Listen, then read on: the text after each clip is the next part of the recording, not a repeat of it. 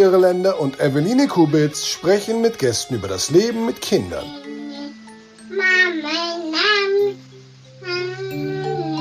Drei Jahre wach. Also ich habe selbst keine Kinder, aber meine Tante hat eins. Ich glaube, ich war 28, als die Kleine sechs war. Da sollte sie das erste Mal bei mir übernachten. Und ähm, naja, dann habe ich sie abends abgeholt und eine Tomatensoße gemacht und dann hatte ich da Zwiebeln reingehackt und dann äh, war mir eingefallen, ach Mist, die isst ja keine Zwiebeln. Dann habe ich einfach nichts gesagt. Dann hat sie Zwiebeln gegessen, war ich sehr aufgeregt. Dachte ich, uh, schon mal was hingekriegt.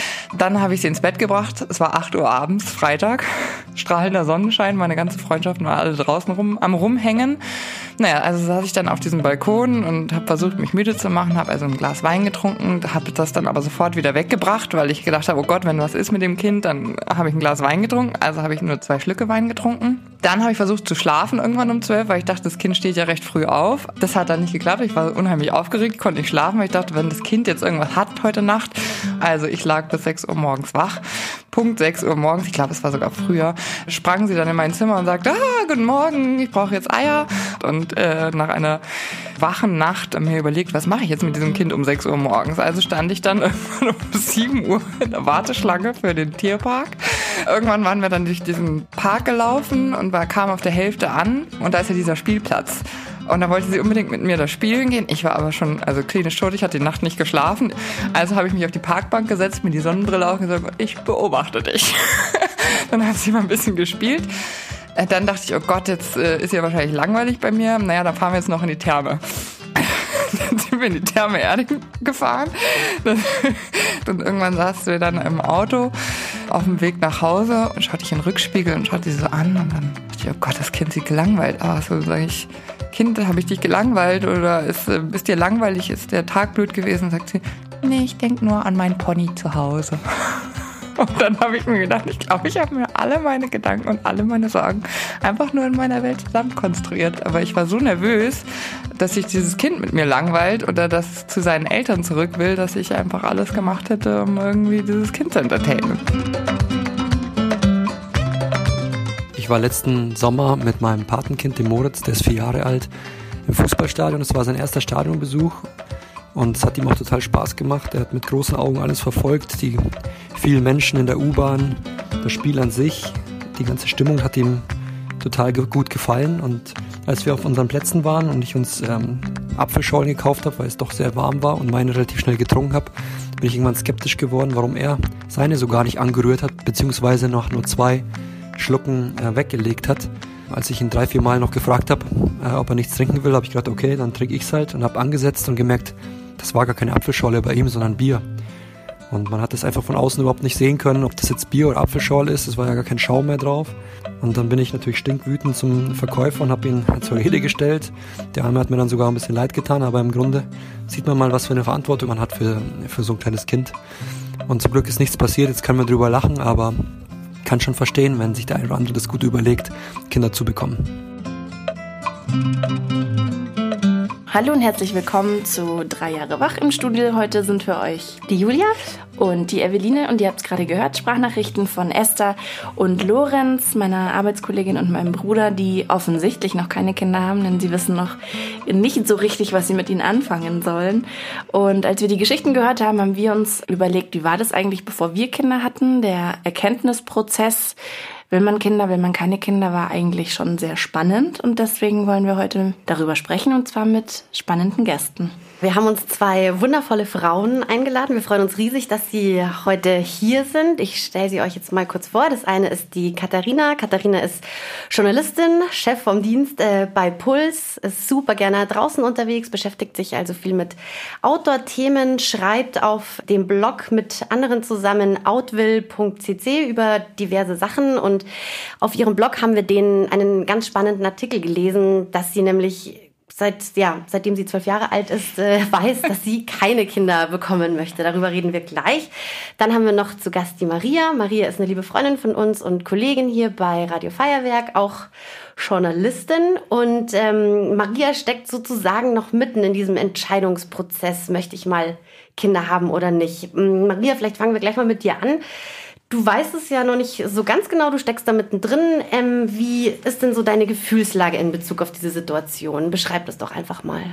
Meine Gefühlslage ist sehr, ähm, das kann von Tag zu Tag wechseln, weil manchmal bin ich mir total sicher in die eine oder in die andere Richtung. Und äh, das hat sich aber bei mir auch in den letzten Monaten, glaube ich, nochmal mal sehr verändert oder hat zumindest in eine Richtung mehr tendiert und zwar eher in die Richtung, dass es für mich wichtig ist, dass ich eine Zukunft mir mit einer Familie mit Kindern vorstelle. Aber das hat bei mir, ähm, also deswegen sage ich die letzten Monate, weil ich schon das Gefühl habe, dass das bei mir so ganz klischeehaft klassisch ausgelöst wurde durch meinen 30. Geburtstag letztes Jahr. und ich mir, ja, so unsere Generation ist relativ gut darin, sich lange vorzugaukeln, dass man alles sich immer, egal wie lange, überlegen kann. Und da war für mich irgendwie so ein Moment, Mist, es ist jetzt doch irgendwie Zeit, da mal ernsthaft drüber nachzudenken. Und deswegen, das hat bei mir schon auch sehr viel mit meiner Identität zu tun, hatte ich dann das Gefühl. Und das hat mich ein bisschen erschreckt, wie sehr mich das gepackt hat, dass ich da noch keine Antwort drauf hatte. Und deswegen habe hab ich mich in den letzten Monaten auch sehr viel damit beschäftigt. Mit deiner Identität inwiefern? Weil ich das Gefühl hatte, dass ich diese Frage für mich klären muss, weil das für mich so wichtig ist, wie mein Leben aussehen wird in der Zukunft und ich glaube, ich finde, dass das die wichtigste Entscheidung oder die, naja, die ähm, krasseste, mhm. die unabänderliche Entscheidung überhaupt ist. Also wenn ich ein Kind in die Welt setze, dann ist es erstmal da. ja, kann ich bestätigen. Wie kann man sich diesen Erkenntnisprozess vorstellen? Ist das so ganz rational mit Pro-Kontra-Listen oder ist es viel mehr emotional, dass man, dass du so hin und her geworfen bist? Äh, auf jeden Fall sehr emotional, aber auch pro Kontralisten. ja. ähm, ja, aber eher, also ich habe ehrlich gesagt keine ähm, konkrete Liste wirklich gemacht, sondern das sehr viel in meinem Kopf abgewogen und ähm, ich muss dazu auch sagen, dass ich äh, vier ältere Geschwister habe, die von denen drei schon Kinder haben.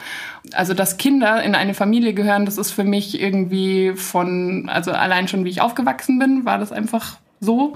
Und mein ältester Bruder hat ähm, meinen Neffen bekommen, da war ich 16. Und das heißt, ich bin das irgendwie schon fast genauso lange gewohnt, dass wieder kleine Kinder in meinem Umfeld sind. Und deswegen habe ich da sehr viel Alltag auch mit Kindern mitbekommen.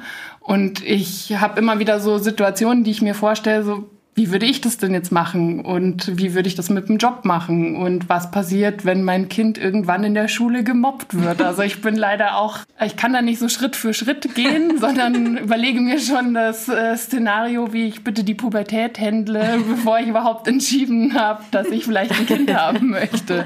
Das heißt, ich bin da sehr emotional und nicht ganz so, nicht so rational, wie ich es gerne sein würde.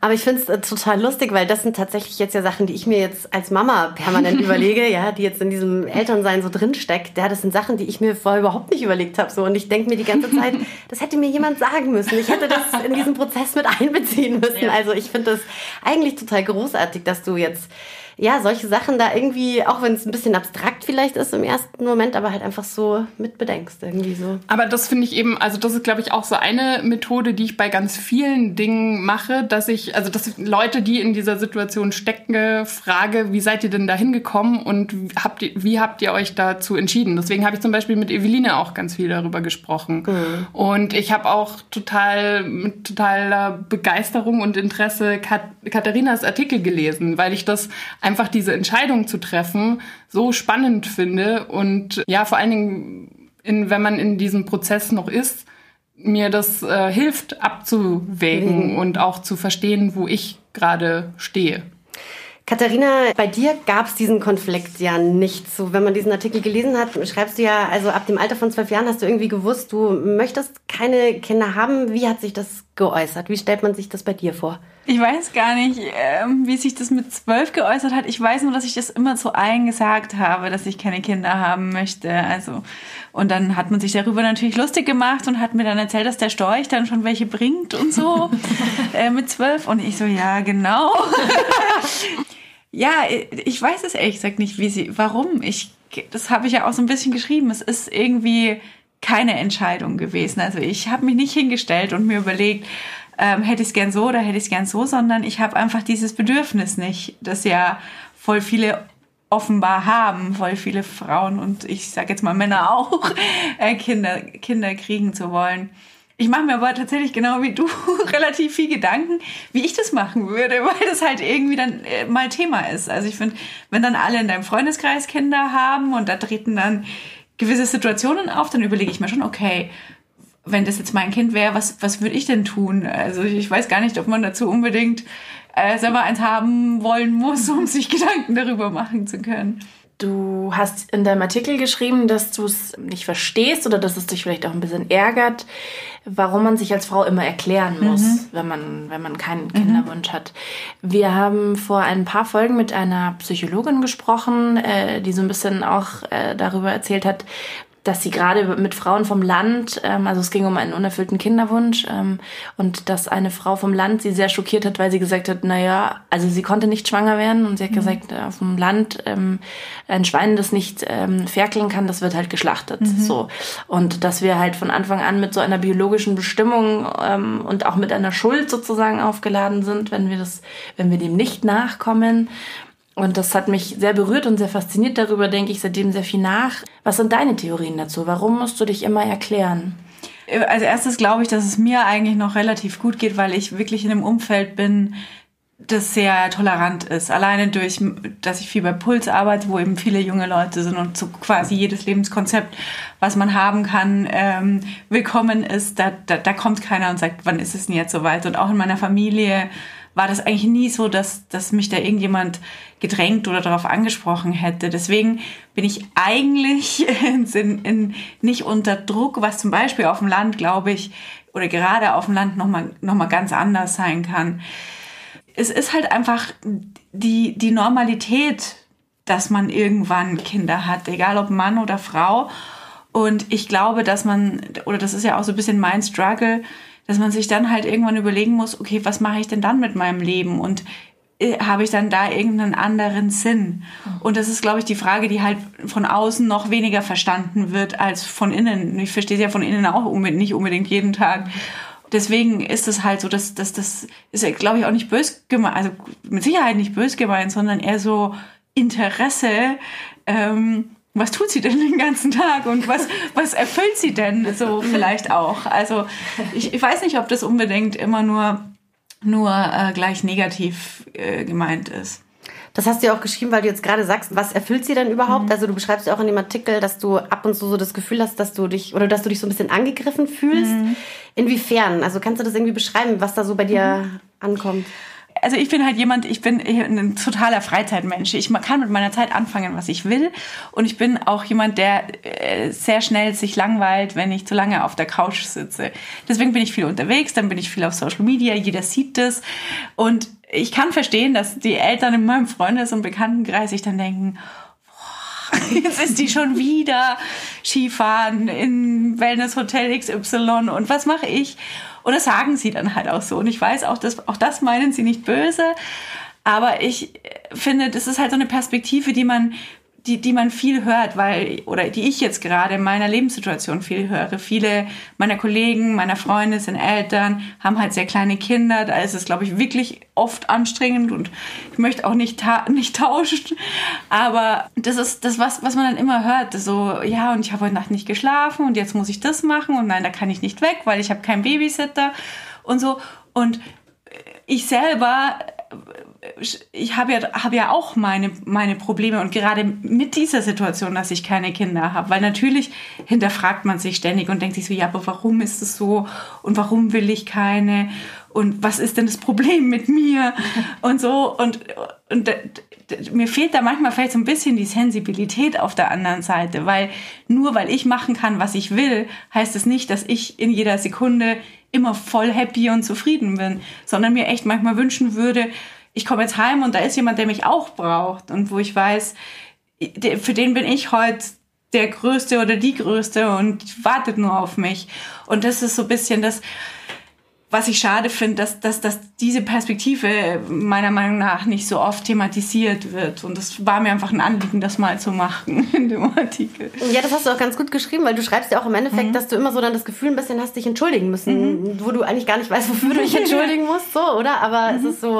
Aber das fand ich ähm, an deinem Artikel auch so schön, dass du am Schluss auch schreibst, ja, ich mache mir aber dann natürlich trotzdem auch Gedanken darüber, ob ich das mal bereuen mhm. werde. Mhm. Und das ist, das war für mich so ein ganz zentraler Punkt, dass ich auch versucht habe, mir eben vorzustellen, was würde ich denn mehr bereuen? Also das ist vielleicht ein ja. bisschen negativ, also eine erstmal negative Perspektive, aber ähm, ja und auch also eben, ich glaube, das habe ich vorher ähm, auch so ein bisschen angeschnitten und gemeint mit der Identität, dass das für mich total wichtig ist dass das nicht alleine mich ausmacht. Also ich hatte so das mhm. Gefühl, ich muss für mich gerade erstmal noch checken, was will ich denn noch alles machen, bevor ich so weit bin, dass ich ein Kind in die Welt setzen kann und aber diesem kleinen Wesen nicht sofort aufbürde, du musst jetzt übrigens der Sinn meines Lebens sein. Ich hatte so das Gefühl, ich muss gerade für mich noch viele Sachen klären, bevor ich dafür bereit bin, weil ich das nicht möchte, dass das alleine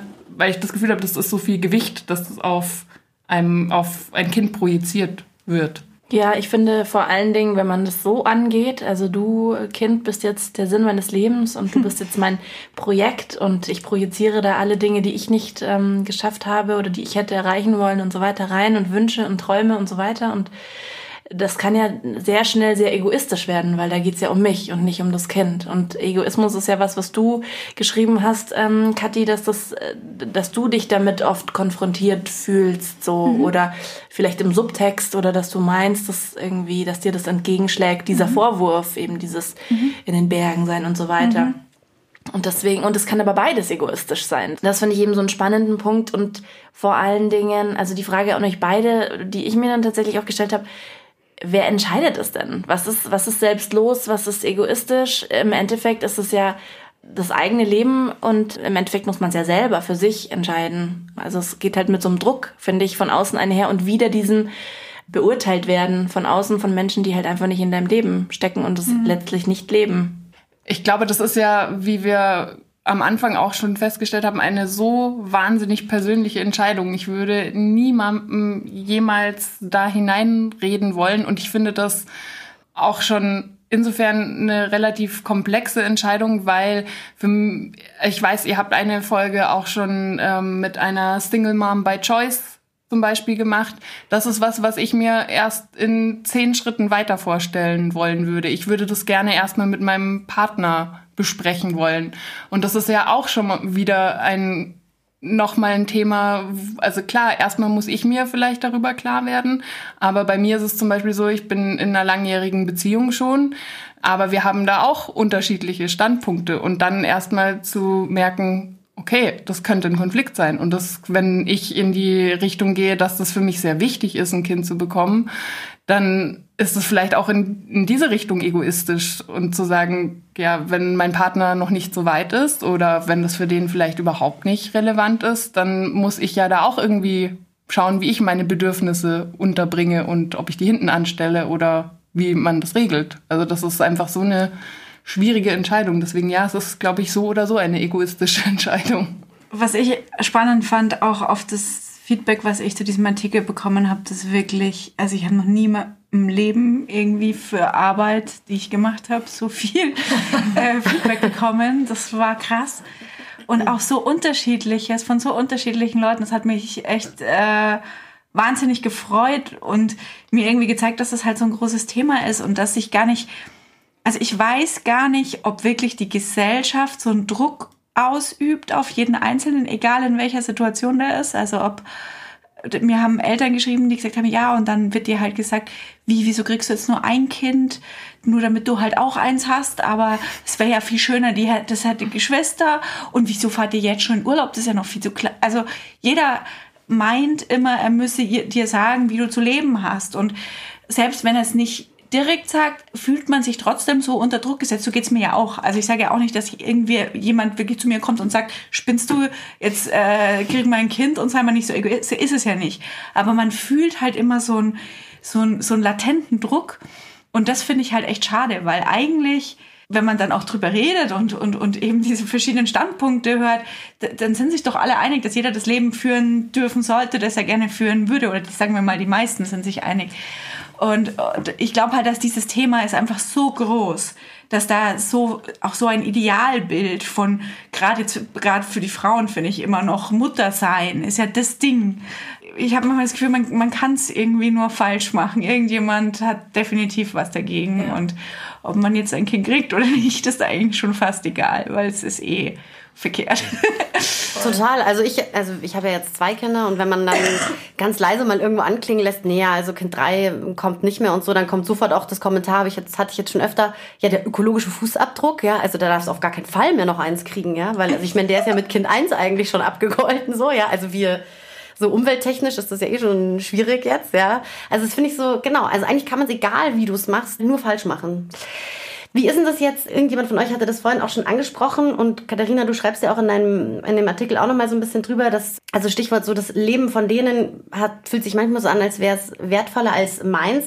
Wie löst ihr denn das? Also du hast ja vorhin auch schon gesagt, Katharina, du bist bei Puls, das sind viele junge Menschen. Also hast du dann aber viele Eltern mit Kindern im Freundeskreis oder bist du eher mit Leuten zusammen, die jetzt so sind wie du, ja, mit dir draußen sind? Super unterschiedlich. Also ich habe tatsächlich Eltern mit Kindern im Freundeskreis und das war vielleicht auch so ein bisschen der, der Auslöser oder nicht nur ein bisschen, ich weiß gar nicht. Also ein Auslöser war es auf alle Fälle, dass ich mich mit meiner besten, ältesten Freundin, die zwei Kinder hat, von dem einen Kind bin ich auch die Patentante, wirklich bis wir Rotz und Wasser geheult haben, in Kopenhagen im, im, in der Bar über dieses Thema gestritten habe und ich weiß, im Nachhinein könnte ich gar nicht mehr sagen, was es ist. Es ging eigentlich darum, dass ich ja ihr Leben sowieso nicht verstehe und ich gesagt habe, ja, aber du meinst auch nicht. Und so ging das dann ein bisschen hin und her.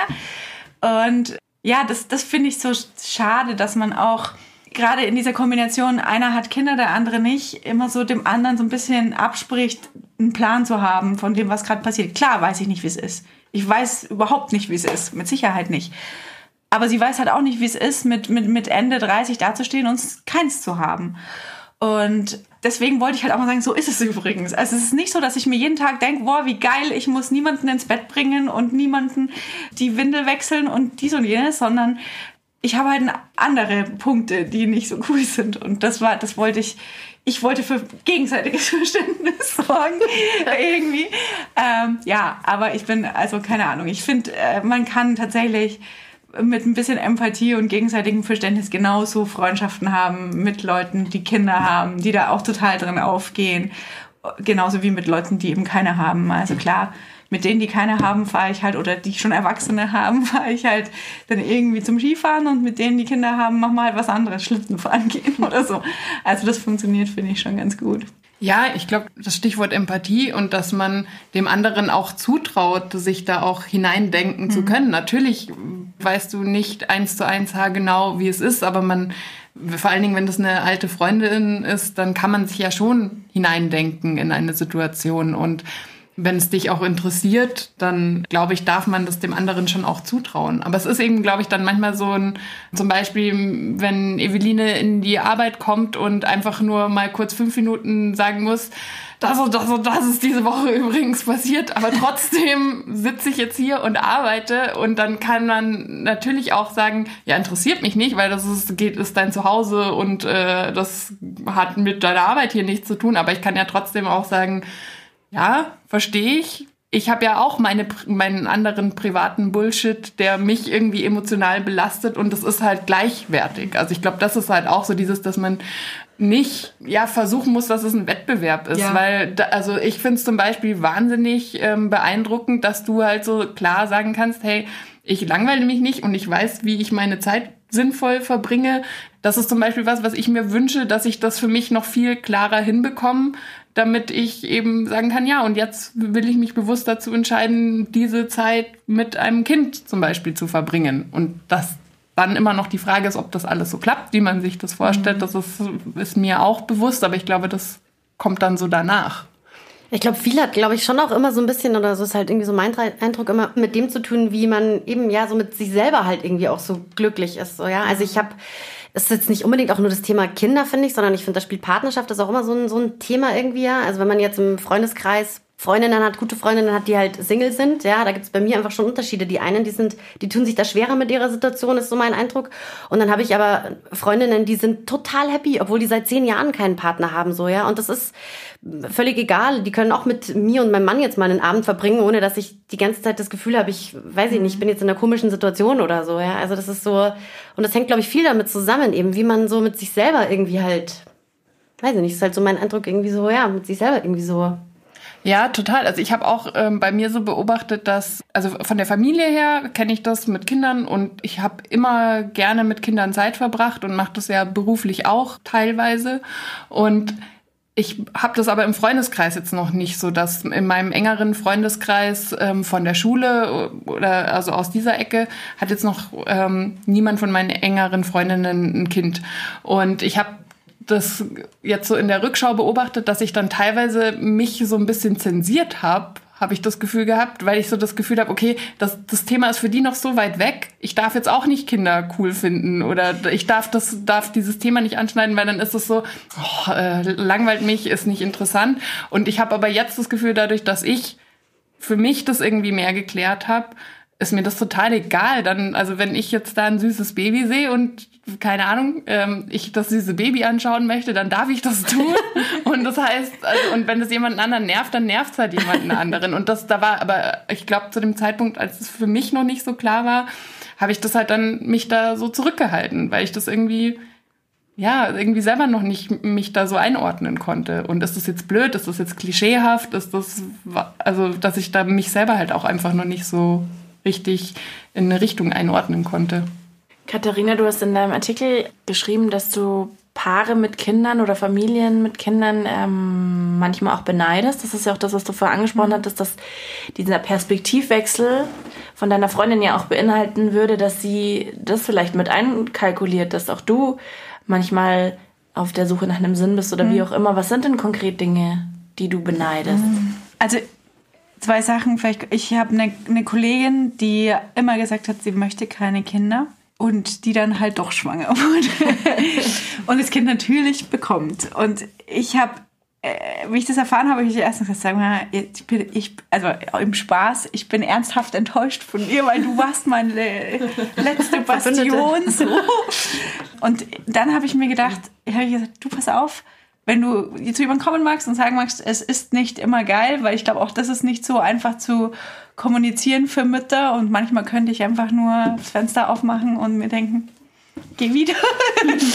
Dann komm her, aber ich glaube, es ist genau richtig so. Und ich, ich beneide dich ein Stück weit, dass halt jemand irgendwas, das Schicksal, whatever, dieses Thema gelöst hat für dich, weil natürlich wirst du es nicht bereuen. Das ist auch das, ich glaube, du kannst diese Frage schwer, schwer lösen über, was wirst du mehr bereuen, weil du wirst nicht bereuen, ein Kind. Ich kann mir nicht vorstellen, dass man wirklich, oder dass ich wirklich bereuen würde, ein Kind zu kriegen, weil natürlich liebst du dein Kind und auch wenn du es manchmal wieder loswerden willst, aber selbst dann, das wird, kann ich mir nicht vorstellen. Also fand ich gut, dass, dass das bei ihr so war und irgendwie habe ich mir gedacht, ja, scheiße, irgendwie beneide ich sie drum, dass es so gelaufen ist, dass es einfach gelöst war, das Problem sozusagen. Und eine andere Kollegin von mir, die hat ist auch ein Kind bekommen und hat dann mal gesagt, und das werde ich irgendwie nie vergessen, hat gesagt, ja weißt du, ich habe mir gedacht, warum soll man sich dieses Abenteuer denn entgehen lassen? Das klingt jetzt auch ein bisschen doof, aber eigentlich stimmt es ja. Ich verpasse ja total viel. Also mhm. wirklich eins, eins der großen Dinge im Leben verpasse ich einfach. Ich weiß nicht, wie es ist, ob es blöd ist, ob es schön ist, ob es, ja, ich weiß es einfach nicht. Und ich weiß, dass ich dadurch ein Stück weit ärmer bin in meinem Erfahrungsschatz, in meinem Leben, dass ich da super viel über mich selber lernen könnte solche Dinge, das werde ich alles nicht erfahren. Und das ist schon was, das finde ich traurig natürlich irgendwie, dass, dass ich das nicht haben werde. Aber ist es für dich dann eher so eine rationale, also ich verpasse das oder also das ist schon so eine emotionale? Das ist, also für mich ist es sehr emotional. Ich finde es total bewundernswert.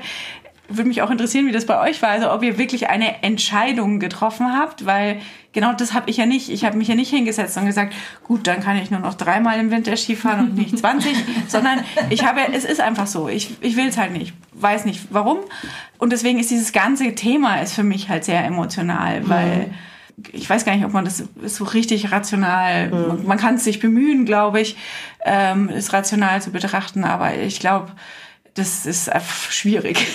Also ich glaube, es ist gut, dass wir erst jetzt darüber sprechen, weil ich, vielleicht kann sich die Eveline auch noch daran erinnern, dass das für mich für vor ein paar Monaten allein der Punkt darüber zu sprechen, ähm, habe ich jedes Mal bei losgeheult. Auch, ja. Also ich konnte normal weiterreden und ich habe auch überhaupt kein Problem damit zu weinen, aber es ist manchmal nicht besonders zuträglich, wenn man seinen Punkt klar machen möchte oder über etwas reden und das Gegenüber einen vielleicht einfach nur noch in den Arm nehmen möchte, weil das für mich wahnsinnig emotional war, aber ich konnte es auch noch gar nicht so genau benennen. Also ich konnte nicht sagen, ich bin jetzt unendlich traurig, weil, das, weil ich das Gefühl habe, das wird für mich nie passieren. Mhm. Aber ich hatte Angst davor. Und das hat mich dann, glaube ich, sehr emotional gemacht. Und irgendwie hab, hat es durch viele Gespräche und also ich habe mich da einfach wahnsinnig damit auch äh, auseinandergesetzt und das hat überhaupt erst dazu gebracht, also hat mich dazu gebracht, dass ich da jetzt äh, darüber reden kann, ohne dass ich mir die Tränen in die Augen steigen. Und das hilft mir total, weil mich das dann auch ähm, dazu bringt, dass ich tiefer einsteigen kann, als wenn ich nur bei dem Gedanken daran schon losweinen mhm. muss. Und also ja, das ist einfach ein Thema, das ganz tief ähm, verwurzelt mit so, also ja, einfach ganz ähm, Urängsten und Hoffnungen und allem Möglichen beladen ist. Ich finde auch, es trifft einen eigentlich voll im Rückenmark und zwar sofort. Das ist irgendwie echt, also, weil du jetzt gefragt hast, Kathi, und ich habe mir natürlich auch im Vorfeld der Sendung auch Gedanken darüber gemacht. Ich äh, finde auch, es ist null rational, auch bei mir gewesen. Also ich habe wirklich darüber versucht nachzudenken und ich kann es nicht an irgendwas festmachen, dass ich sage, das war der Moment, wo ich dachte, jetzt ein Kind, sondern ich glaube, es liegt auch daran, äh, an dem, was wir am Anfang besprochen hatten, dass es halt so von einem erwartet wird oder man selber. Also ich habe halt mein Leben lang immer schon dieses klassische, bevor ich 30 bin, habe ich dann schon ein Kind. Ja, pf, klar. Aber man hat so seine, seine Vorstellung von seinem Leben und ich habe als Teenie halt, ja, wenn ich dann den Mann gefunden habe, dann natürlich will ich zwei Kinder, ich habe einen Bruder, also so wie man das halt selber hatte. Es ist ja dann oft die, so die Vorstellung, die man hat. Und das war tatsächlich so, ich habe meinen Freund kennengelernt und es war super schnell für mich klar, dass der das jetzt ist. Und ähm, ich habe halt immer wieder gefragt und wie schaut's aus? Es war tatsächlich auch mit der 30, glaube ich, so ein bisschen verbunden. Auch völlig absurd, warum das so ist, weil du bist nicht die Erste, die das sagt. Ich bin auch nicht die Erste, die das ist irgendwie ganz komisch. Bin gleich gespannt, Julia, was du sagst. Und er war halt immer nicht so fest im Sattel im Job und so und halt einfach noch nicht so weit vom Kopf her, dass er gesagt hätte, ich bin jetzt Papa. So, ich bin mhm. doch selber noch ein Kind, ich bin doch jetzt kein Papa. Und irgendwann dann gesagt, ja, warum nicht? Und dann bin ich erstmal rückwärts umgefallen, hatte den Schlaganfall und dachte, was, jetzt? Okay, shit. ja, und dann hat es halt super schnell funktioniert. Und dann, aber es ist tatsächlich total spannend, weil ich bis zuletzt, also ich hatte einen riesigen, dicken Bauch im neunten Monat und mir war bewusst, ich bin schwanger, aber ich konnte mir trotzdem immer noch nicht vorstellen, dass ich Mama sein werde. Und witzigerweise auch als die Kleine dann da war, das hat bei mir wirklich bestimmt sechs Wochen gedauert oder so, dass ich dann das Gefühl hatte, okay, ich bin jetzt Mama, du bist meine Tochter und ich komme irgendwie klar.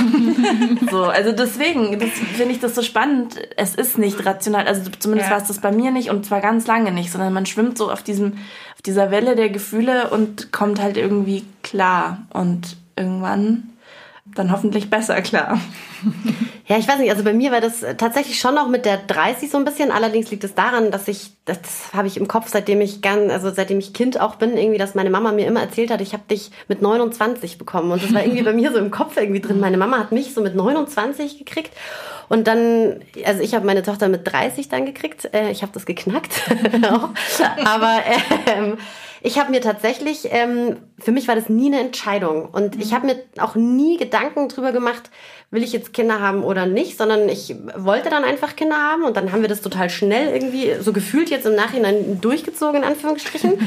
Und bei mir war es so, weil Maria, du das vorher gesagt hast, dass äh, du ja eigentlich seitdem du 16 Jahre alt bist, immer irgendwie Kinder in deinem Umfeld hattest. Ich hatte keine, ich hatte gar keine. Also ich war auch bei meinen Mädels so die allererste irgendwie, die dann ein Kind gekriegt hat irgendwie. Und für mich war das auch ganz schwierig, in diese Rolle am Anfang reinzukommen. Also wenn wir dann Mädelsabend hatten, wusste ich auch gar nicht, wie zurückhaltend, weil wir das vorher auch hatten, so muss ich denn jetzt sein? Ja, und für mich war das dann auch immer so ein bisschen Auszeit, auch mal wieder über was anderes zu sprechen und nicht nur über die Kinder. Und jetzt ist es so, dass ein Großteil von uns irgendwie Kinder hat und ähm, ich das trotzdem zum Beispiel immer noch total genieße. Also ich fahre jetzt im März Wellness mit einer Freundin vier Tage, die keine Kinder hat und ich freue mich total drauf, dass wir einfach nicht dieses Kinderthema rund um uns haben so. Und ich muss aber sagen, jetzt so im Nachhinein denke ich mir schon manchmal, es wäre ganz gut gewesen, vielleicht sich so ein bisschen Gedanken dazu zu machen, weil ich manchmal jetzt, jetzt bin ich ja zweifache Mama irgendwie und ich habe so ein bisschen Angst, was da noch alles kommt, weil ich das jetzt manchmal schon so krass herausfordernd finde und nicht nur dieses Schlafmangel und weiß ich nicht was alles, sondern was ich einfach am anstrengendsten finde, ist, dass ich mir nicht sicher bin manchmal, ob ich das emotional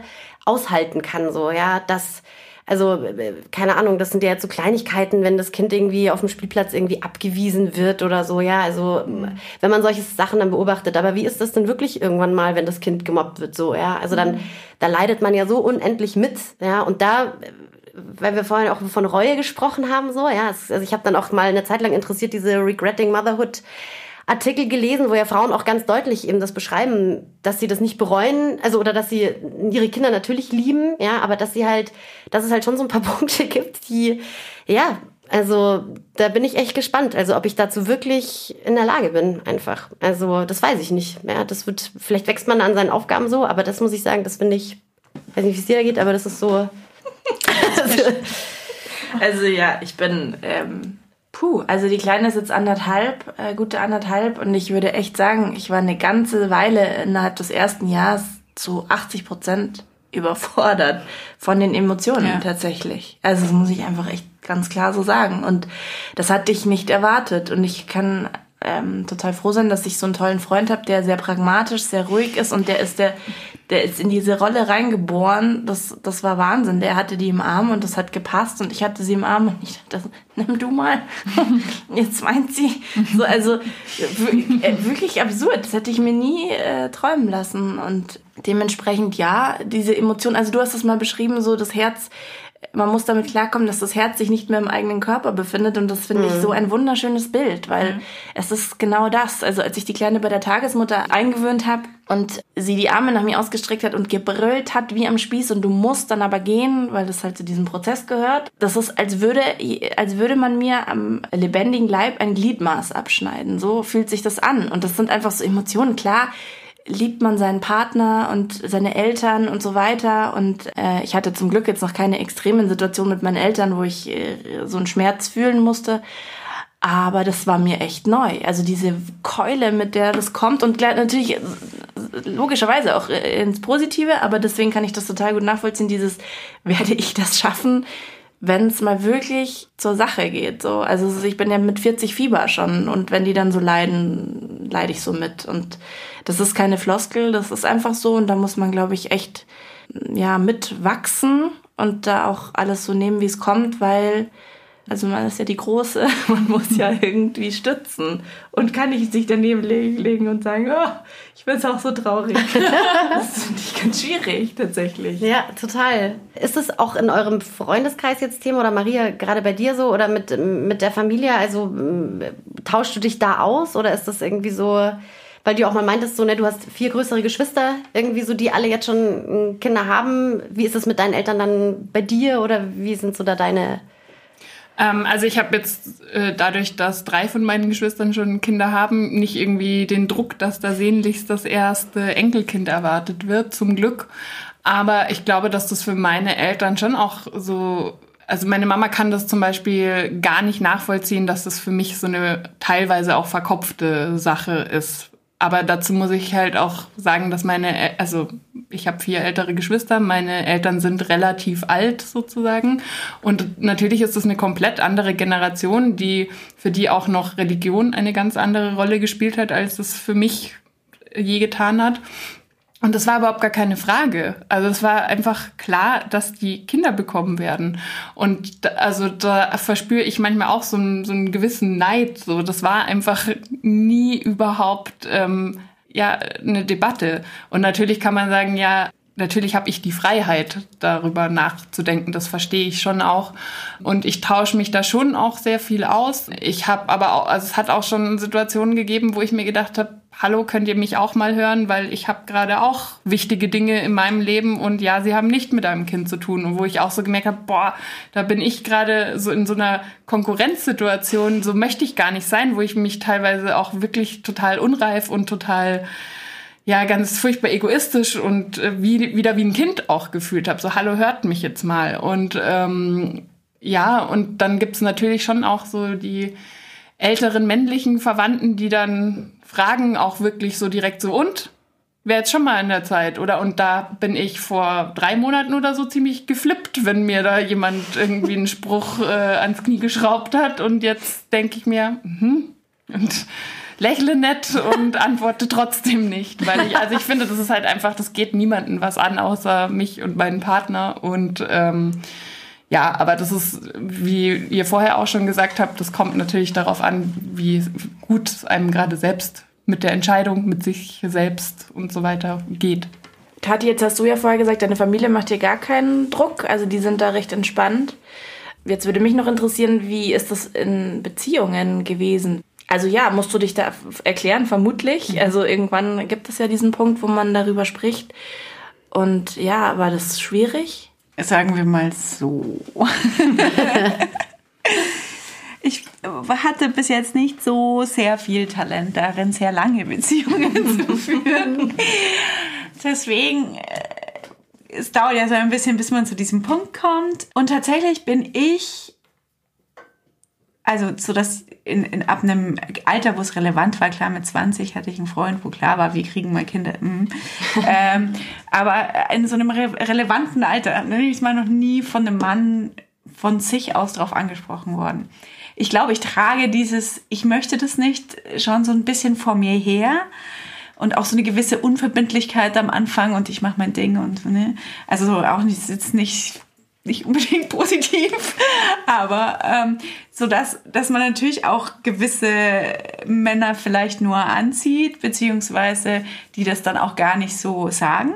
Und meistens war es mir dann ab einem gewissen Punkt wichtig, das zu klären, weil ich halt nicht wollte, dass dass dann irgendjemand sich äh, ja eingeschränkt oder oder um um was bestohlen oder so fühlt und ich aber ja eigentlich, auch wenn ich nicht sehr viel Talent darin hatte, schon an, an langen Beziehungen interessiert bin und halt nicht irgendwie dann plötzlich dastehen will, so, okay, ja, jetzt, ähm, jetzt hätte ich gerne eins, dann gehe ich jetzt halt. Ähm, deswegen habe ich dann eigentlich äh, früher oder später immer dieses Gespräch geführt und hatte dann immer so den Eindruck, dass es vielen so ein Stück weit wurscht ist.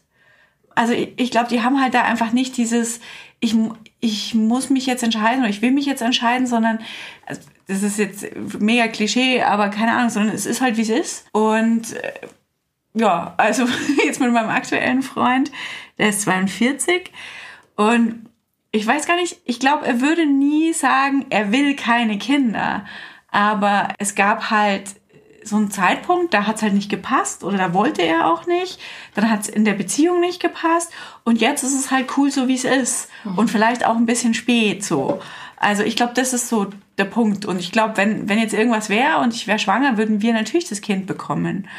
Aber also ich, ich glaube, dadurch, was man natürlich von Anfang an in so einer Beziehung ausstrahlt und so, ist es dann auch nicht mehr so schwierig, dieses Thema zu besprechen, weil man halt mit also mit so familienorientierteren Menschen dann nicht so lange zusammen ist oder gar nicht so den, den, den Connect hat, wenn, wenn man sich darüber auch so ein bisschen definiert vielleicht auch. Mhm.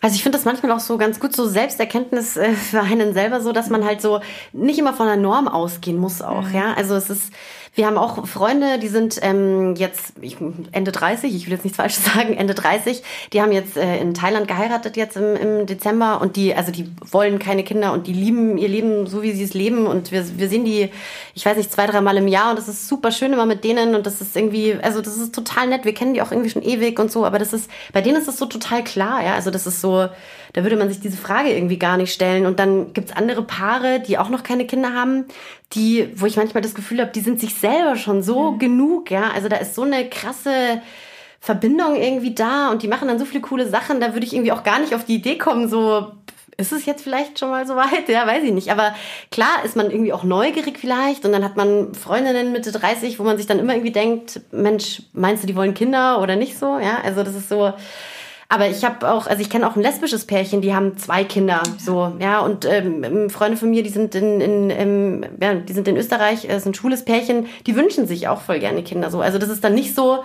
da gehe ich ja auch nicht automatisch davon aus, dass die ja sowieso keine kriegen, so. Also das ist so, ich finde es schon spannend, dass man einfach sich von so alten Strukturen einfach wirklich, ja, einfach so löst, ja, und irgendwie sagt, hey, was ist denn überhaupt schon die Norm, ja, so. Ja. Das ist halt auch das Schwierige, weil, weil wir vorhin darüber geredet haben, ob das eine rationale Entscheidung sein kann. Weil du weißt ja nicht, was ist es denn? Ne? Äh, ist es das, was, was du auch gesagt hast, dass es für dich immer klar war, dass so gelernt war, dass du mit 30 ein Kind hast und so weiter und natürlich zwei. Also woher kommt das denn alles? Und ich habe mir auch schon überlegt, gehe ich jetzt mal zu einem Psychologen oder so? Ich, ich weiß es nicht. Also man muss es ja auch nicht irgendwie, also irgendwie ja. schlimmer machen, als es ist. Aber ähm, du kannst die Entscheidung nicht rational treffen, weil da so viel Erziehung, Erfahrung, whatever drinsteckt, dass du eben nicht auf einer Plus-Minus-Liste sagen kannst, okay, ich habe 1000 Euro übrig, ich kaufe mir ein neues Auto. Das, so einfach ist es halt nicht. Total. Und weil du auch ja. gemeint hast, um was ich Leute beneide, also dass du gesagt hast, dir war klar, der ist es. Das ist, finde ich, so cool, wenn du zusammen beschließt, wir kriegen jetzt ein Kind. Das muss mega sein. Und das ist, da denke ich mir schon, ja, hm. ja, habe ich halt nicht. Ich ja. buche halt einen Urlaub zusammen oder so. Aber das, das muss halt, das finde ich zum Beispiel was, wo ich mir denke, ja, das hätte ich schon auch gerne. Das böse Wachen kommt ja erst hinterher. also muss man ja einfach mal so sagen.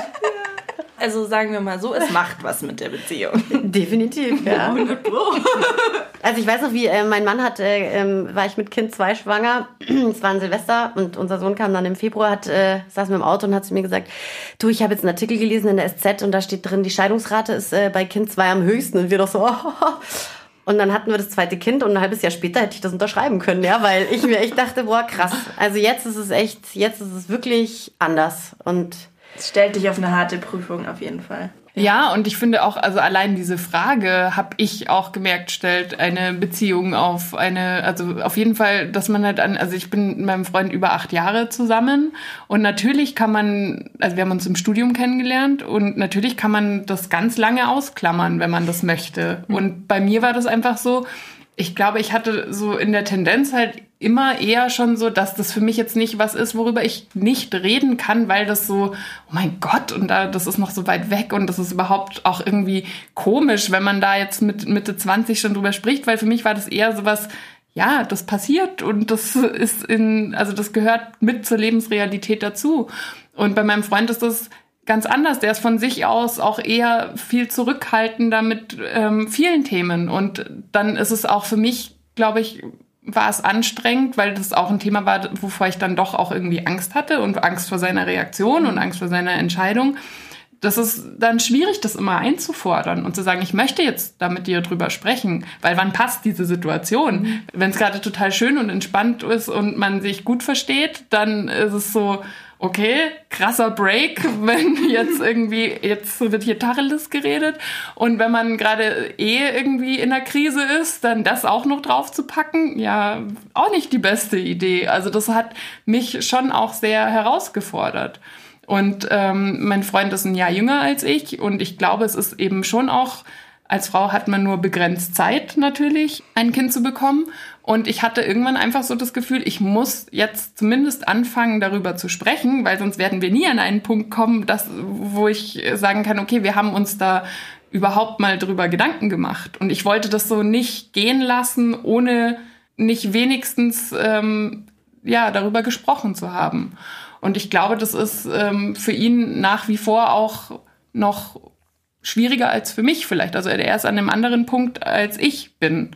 Und trotzdem fühle ich mich in der Beziehung immer noch sicher. Aber das ist auch, weil das halt nicht, ich gesagt habe, so, und in, wenn wir jetzt in einem Jahr nicht anfangen, äh, das zu versuchen, dann bin ich weg. Also so, das ist bei mir auch nicht so.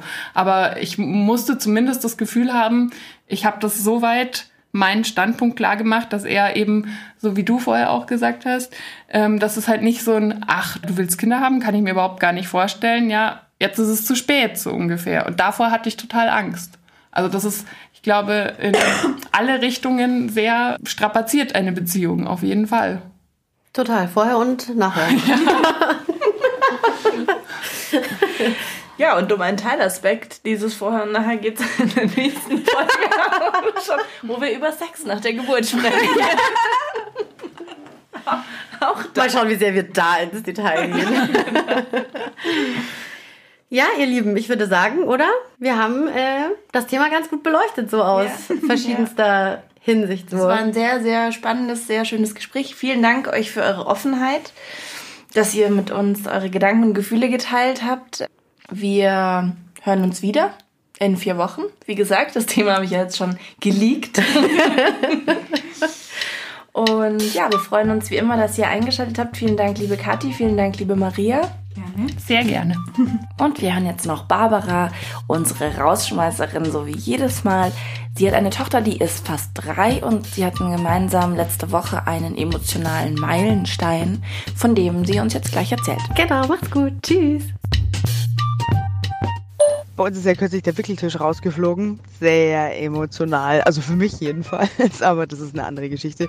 Für sie war das okay, dass das jetzt ein anderes Baby kriegt. Das war irgendwie so gar kein großes Thema. Und jetzt gibt es da halt ein neues Bücherregal, was natürlich super ist, ein bisschen mehr Platz und einen Teppich zum drauf angezogen werden, damit das Ganze so ein bisschen gemütlicher ist. Und irgendwie kam mir der bekannt vor, den ich da gekauft habe, beim Schweden, den gibt es da natürlich öfter, und steht kürzlich in, im Waschraum von der Kita und dann liegt der da auch. Und ich denke mir, ah, da schau her, daher kenne ich den. Und das war aber so irgendwie Randnotiz abgespeichert. Und vorgestern in der Früh beim Anziehen stehen wir so auf dem Teppich. Und dann frage ich sie so, gefällt dir der Teppich noch? Und dann schaut sie mich ganz ernst an und sagt, ja, den haben wir in der Kita geklaut. Und dann dachte ich mir, oh, wir müssen uns darüber unterhalten, äh, was, da, was darf ich, was ist okay und was tun wir nicht. Zum Beispiel Teppich aus der Kita klauen. Äh, ja, dieses Gespräch steht demnächst an. Ciao.